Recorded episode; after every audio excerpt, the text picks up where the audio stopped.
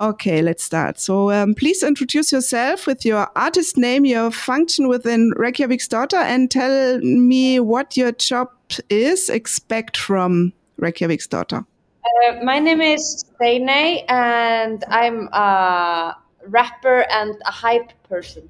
Yes. In Reykjavík um, and they expect me to be on time and uh, and bring it to stage. No, my name is Þuríður Blær Jóhannsdóttir and I'm a rapper in Reykjavík and I'm also an actress outside of Reykjavík Wasn't oh, that the question? Uh, I'm uh, uh, uh, the artistic director of Improv Iceland. I um, make like TV shows and uh, and what else? Yeah, and then I'm a rapper. Yeah, yeah, yeah. yeah. That's what I do. Yeah, hello. My name is Disa, uh, and uh, I'm a rapper, and I'm also an actress. So two actresses. Two actresses. Uh, my name is Ragga, and I'm a rapper in the band, and also I'm a radio host. My name is Karitas, and I am the DJ of the band and also a rapper. And outside the band, I work as a DJ and also a singer songwriter. Great. So um, you formed um, as a clan or feminist feminist hip hop collective several years ago. Can you just tell me something about your story? So it started in 2013 when Blær and uh, her friend and my sister actually. Uh, Kolfinna, they were kept on sending like it was Snapchat was uh, starting out, and they kept on sending like Snapchats between them of them rapping, and they were like, like why aren't there any Ice like female rappers in Iceland? Um, and so they got this idea of hosting like an open mic uh, just for women, and they did that, and um, people were like curious and asked like hey like we don't want to rap but can we come and like watch it? And they were like okay sure. So they opened up the event that was only, first only supposed to be like 10 women just rapping for each other. And the word got out and it absolutely exploded. And it was the venue was packed with people. And there you could see all these new um, like girls who were rapping for the very first time like they had just written down their very first like uh, lyrics and had to do it in front of uh, a massive audience. And yeah after that they just um, started doing more of these gigs because they were really popular. And then we started getting booked to events. So we started getting calls of like hey can we book your band? And we're like we're not in a band. We're just doing these nights. Um, but uh, then it was just yeah, it was fun to do the gigs as well. So um, the society kind of made the yeah. created the band. Yeah, mm-hmm. ah, you were made. yeah, yeah, they decided the name also. Oh, okay. It was just the name of a song that we made called Doris. Mm-hmm. But now we are daughters of Reykjavik and we, we like it. It's great. I like it too. So I learned to know you from a uh, documentary on, on Arte Television. Oh, yeah. How is working in such a big group of people like? Uh, what are the benefits? At the beginning, we always got this question how is it to be so many women working together? no, that's great. and I know you're not asking about that, but uh, it was so frustrating at the start because, like, just like it is with people. when you're working with people like there are a lot of like um, what's it called? Skoðanir opinions, opinions, and you have, to, you have to listen to all of them and then you have to find like your way of like how you're gonna make it function. Mm-hmm. uh, so everybody's happy in the group. We learn a lot about like communications because we're so uh, different different personalities and and we really know our strengths and uh, strengths and, we, yeah, and weaknesses. Yeah. Uh, and since we've been a band for such a long time, we just know each other that well. So we know like Steiney is good at doing this, I'm good at doing something else. So we've really been, uh, yeah, uh, we're very fortunate with that. We know each other so well. So like people can always do what they're good at. Sometimes joke about it that we are like the only communist society that has ever worked because there's no hierarchy in the group. There's just complete anarchy, really, or or I don't know, maybe communism. Like everybody, uh, they just we just share the responsibility, and people just take on responsibilities, you know, at different times. Uh, so yeah, it has like you really have to be good with communicating, and uh, if you like are taking up too much or not enough and stuff like that. So and it's, and it's been going very well. And like uh, everybody gets there like we've had to like find out what's the best way to do it. So everybody um, gets to nor- like flourish and Yeah. uh, bloom and uh, yeah i think we've come up with something here that could work for the rest of the world Like a role model, uh, role model cl- uh, communist uh, feminist clan or something like that. you have only women and non-binary people in this. Yes. No. that's like the most important part Yes, no. Let's talk about some of your older songs before we talk about ESC. So I enjoyed very much last summer your track Hot MILF Summer. It's a statement uh, for me. I don't know if, if I'm right. It's a statement for sex positive moms, I guess, and a kind of contradict against this topos of hot MILFs in the porn industry, right? Mm, no, definitely. I would Yeah, say yeah, yes. yeah, yeah, yes. i just haven't thought about the porn part I mean, um, We don't watch a lot of porn. probably there are a lot of like MILF genres in porn, but um, the difference is who is holding the camera. You know, we are holding the camera, and I I am a mom, and I love to be a sexy mom, and like being topless and being like oh, even though I like gained you know fifty pounds while you know having the baby and stuff like that, because it doesn't matter. Just if you're a mom, you can be hot. That was like the the whole um, message of it, really. Yeah. Yeah, especially because like our body changes so much when we have ch- children, and uh, it's sometimes hard to To um, accept, accept, it. yeah. So this was kind of like a free freedom feeling, like um, you can be whatever, however you want, Yeah. and you're still hot. Yeah, Because and you're you're more like- than just a mom. yeah because it's often put on put on like women when they become mothers they're like this holy like you know mary you know that they have to then they're so pure and all of that but it's like and they can't party and they can't smoke and they can't do fucking anything. yeah You know. So like- we, like the the lyrics is really just like talking about you know doing drugs and stuff, which is making the picture a bit bigger like it's not like one thing women can do after they give birth like you can decide yourself. Yes, And and, this was, also like, we're one being idea sexy on our terms, not on porn's terms or the male gaze, but on our terms. And and you made also this funny, funny milk milkish video. it's really great. I love that. it was uh, definitely fun to make it. Oh, Yes, it was so fun. oh my god, we were just like walking around like topless, like la la la, like and then milk everywhere, and like yeah, just it was so much fun. And yeah, different kinds of milk. Like oh no, this is the milk for pouring. This is the milk for like because different texture, different like functions. It was it was a lot of fun.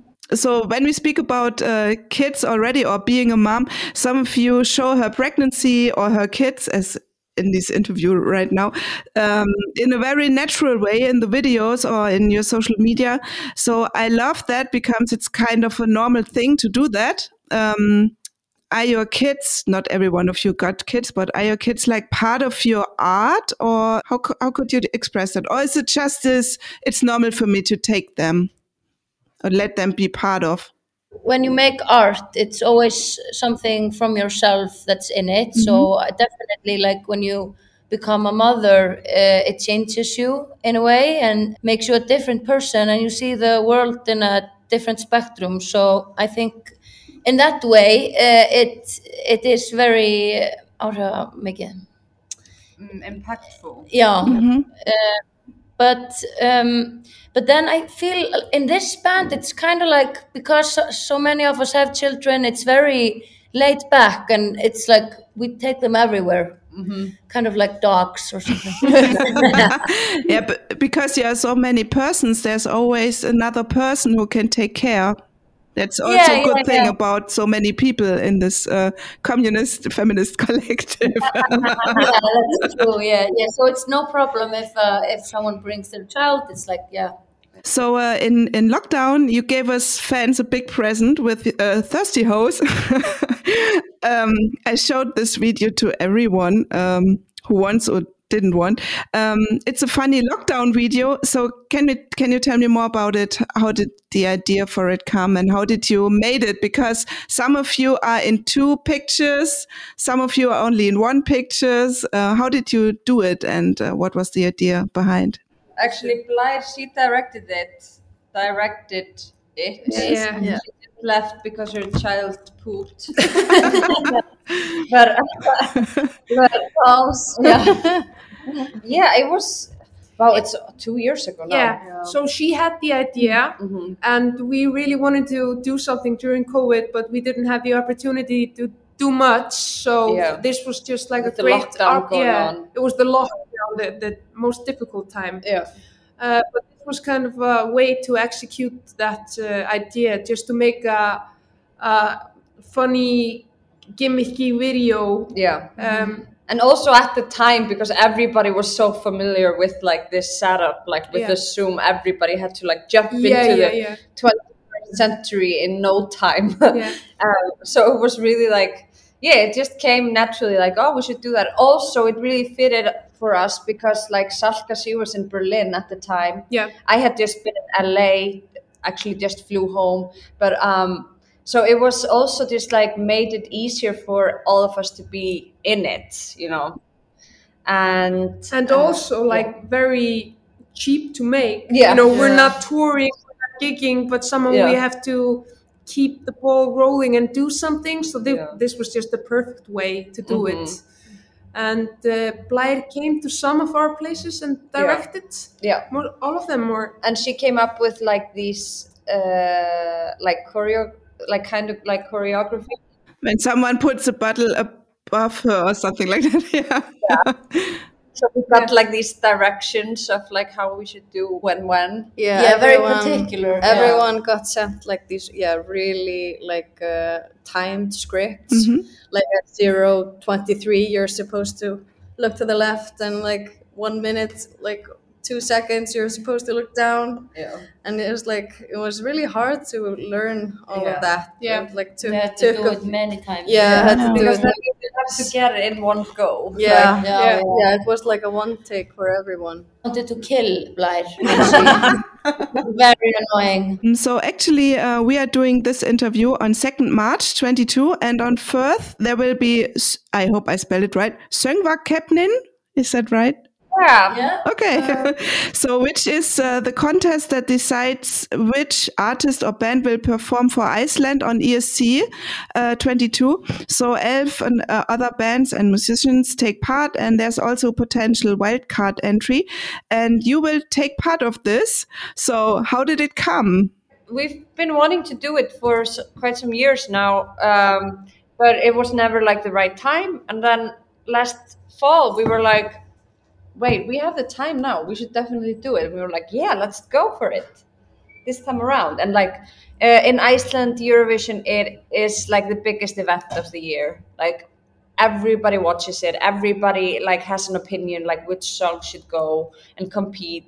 And like sometimes people say like, oh no, I don't really watch it, but you know they're lying because everybody watches Iceland. Our opportunity to like shine in front of the, rest of Europe. And we know the numbers of the votes everyone is watching Yeah. and voting. yeah and it's like the biggest platform you can get to perform at in the world like you have how many like 300 million audiences mm-hmm. like if you get all the way to eurovision so um yeah it's just like why why wouldn't you want to do that Yeah. um, and also just like the stage, like it, just all the, you know, all the staging out there and like uh, it, just the whole event. It's like the ma- most massive thing you can be part of. So like, yeah, it- and also full of like joy and Yeah. glitter and Yeah. very extra. and Yeah. just yeah, with song, bring everybody together with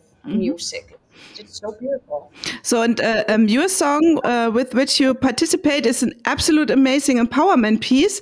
So, um, please tell me more about Turnaround. The first thing I always keep in mind when I say turnaround is this, you know, that Bonnie Tyler thing, turn around. Da, da, da. Do you know? That's very iconic. yes, Yeah. yes, yes. So, tell me more about the song. A member from the band Salka, she's not here. She uh, produced the song, and we begin making the song like in maybe September or you know, pick- August, September, yeah, doing yeah. Uh, picking out the ideas and stuff, and recorded it in November. Yeah. So we had a, a long process to do this. And we wanted to do like a Eurovision banger, like a, like Yeah. dance banger. a little bit of that and also the rap and uh, how the lyrics came with the idea and such things. Yeah. Steiney. Uh, we were all together and just like talking about it a lot and most of the time what we've done is like each and every one is just like in their own corner like making lyrics but now it was really like we all came together and we talked about it a lot and talked about what we wanted to say. So like yeah everything that is said in this song it's like something we can all stand behind. And and yeah turn this around. It's like we really we wanted to keep it a bit open. So uh, each person that listens to the song like can get this energy from it and yeah turn whatever they want to turn around in their own life and like i know for like each and every one of us it like means a different thing like what it is exactly that we want to turn you know? But uh, then you get some like ideas uh, salka mentions in her like her, her verse like how she uh, is not going to take any responsibility just like her abuser you know? You kind of get the idea but we're still like not forcing it up on people like this is the message it's kind of like up for And then- interpretation Yeah, and then I, you know, my, my verse is like nothing yeah to that. You know, it's just about having fun and stuff like that. Yeah.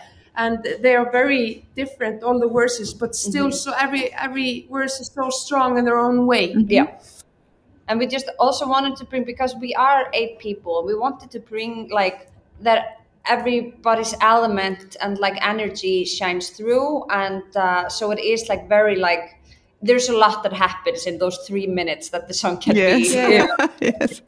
time that we get um, but yeah i think we did a really good job at like Yeah.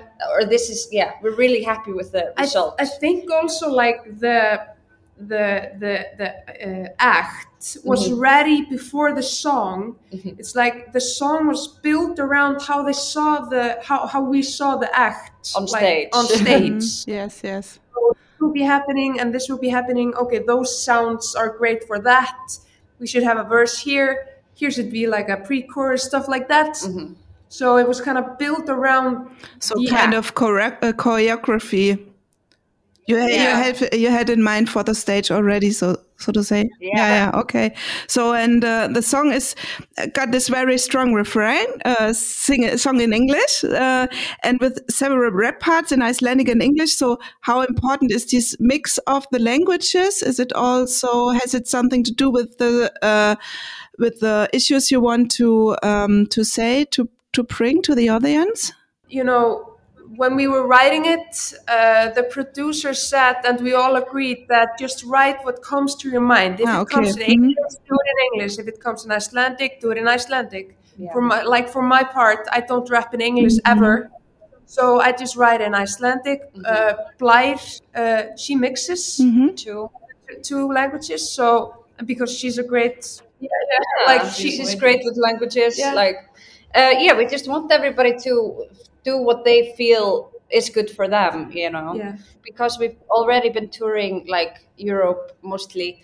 Um, then we feel like people come up to us and they're like, "Oh my god, like I really, I like, I really want to know the words." So then we started making more in English, and then people were like, "Oh, but your language is so unique. You can't like let go of your language." So Yeah. it's like we're like, okay, so there are like. We should just do a mix, you know. Then everybody gets a bit of everything, and it's also like um, we get to say like we get to choose like this is what we want everybody to understand. And then it's like if you want to dig deeper then you can go and look up the lyrics and see what they mean exactly. So, and um, you already mentioned it a little bit, but um, the ESC is a, is a contest, um, a song contest, actually. But on the other side, the performance, you already said, that takes a really big part for the win. So, how do you think about performing on this huge stage? we're so excited Yeah. like that's just a dream you know Yeah. to go and perform on the Eurovision stage. And yeah, we're just we're really excited to like see what people think on like Saturday on the 5th of March.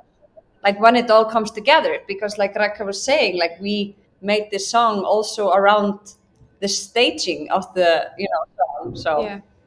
that's And exciting. yeah, we were just hoping that everyone gets it, gets the message, gets the vibe. yeah. You know, just have that people will have fun, you know. in Germany, it's uh, in the last year, it's really, really s- sad. All everything about ESC is a big catastrophe, and you always got some. Uh, they show you th- new bands you never saw before, and um, so the last time uh, we we came near, or no, we uh, Germany w- won this with uh, Lena. I don't know if you know this uh, satellite. So. Um, Yes, Love. but Oh, love. yeah. I got real about you. So it would be um, just a dream to take part.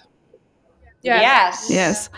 And on the other side, what would happen if you really won, win this, the ESC, not the, not the f- semi-final, not the finals for Iceland, but the ESC? What would change? Then I can die peacefully. Yeah, then we'll just retire. Yeah, we're yeah. Oh my god, no, that would be absolutely amazing. We would just like take um, the message best of thing ever. yeah, we would take the message of just like yeah of the communist female way of running all the world. yes, matriarchy. That's crazy to think about. Yeah. Yeah. Yeah. I haven't even thought about that. No, we neither. We're just like so focused on just like winning. yeah, sure, here. sure, sure. But you can dream, so Yeah, Yeah, I'm not dreaming, so.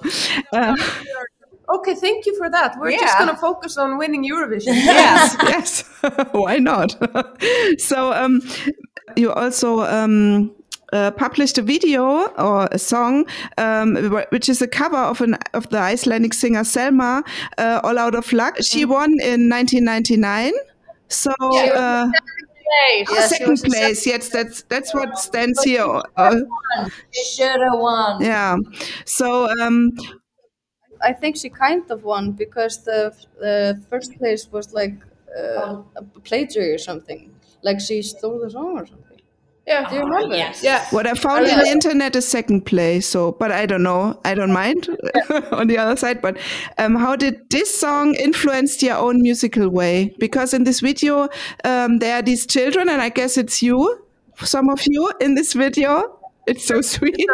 so yeah no we were like yeah kids at the time like i was nine years old and uh, yeah she was my idol at the time like i was obsessed with her and just the, yeah or at least for me it was so important to have somebody like her you know just like um it's like a role model you know. We showed her the cover song, and there's like a reaction video of her, like uh, her first reaction on listening to the cover. yes, I saw this on TikTok. It's like she started crying and then she started dancing. It's insane. It's She's like so a, sweet yeah. it's like a my child dream coming true. yeah all of us. yeah she like listening to us Yeah. I was, you know, we all know her from, Yeah. it's- yeah, The you know, but kind of- still, you know, I was like, she's listening to this song and she loves it. I was Yeah. recording and I was like, I was trying to keep it cool, like, You can't still- keep it cool around No, Selma. you She's can't. yeah, we always think or everybody knows everybody knows each other in Iceland. So I suggested you you know her in person. We Yeah. uh, Flight is doing a, play with her Play with right, her? no- right now. Like we're friends on Facebook. It's a really small like industry here, or it's just a small country, you know. yeah, So she's a singer. We're like in that business, and then we know each other. and I think also Björk is your role model too. So you you said that in another interview. Yeah, yeah, of, yeah, definitely. Yeah, she is an amazing artist. She is like she's just such an important like person for Iceland. Like she has just brought Iceland uh, to another level. Like just the way people talk about Iceland and just like also to give like opportunities to other like artists in Iceland. She's just done such like great things for Iceland. Like and just for the world in general. Yes, but she's always uh, very supportive and made these concerts uh, last uh, autumn and, and winter or this winter, I don't know, where she um, invited all the Icelandic uh, musicians she she um, made music with in former times. I saw such a uh, concert; it was really great. It's already the the last question. DTR, you released this song uh, already in 2020 on Shrimp Cocktail, and now you released this kind of friendship celebrating uh, video to the song. So, how important is friendship in your work? And um, what is the role of your ancient daughters? Are this is this still a friendship thing, or are they still a part of you, even if you perform now in this group?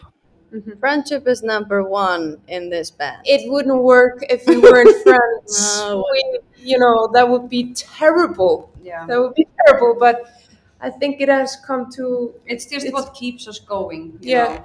I think it has come down to a, a great group of friends. Mm-hmm. Yeah.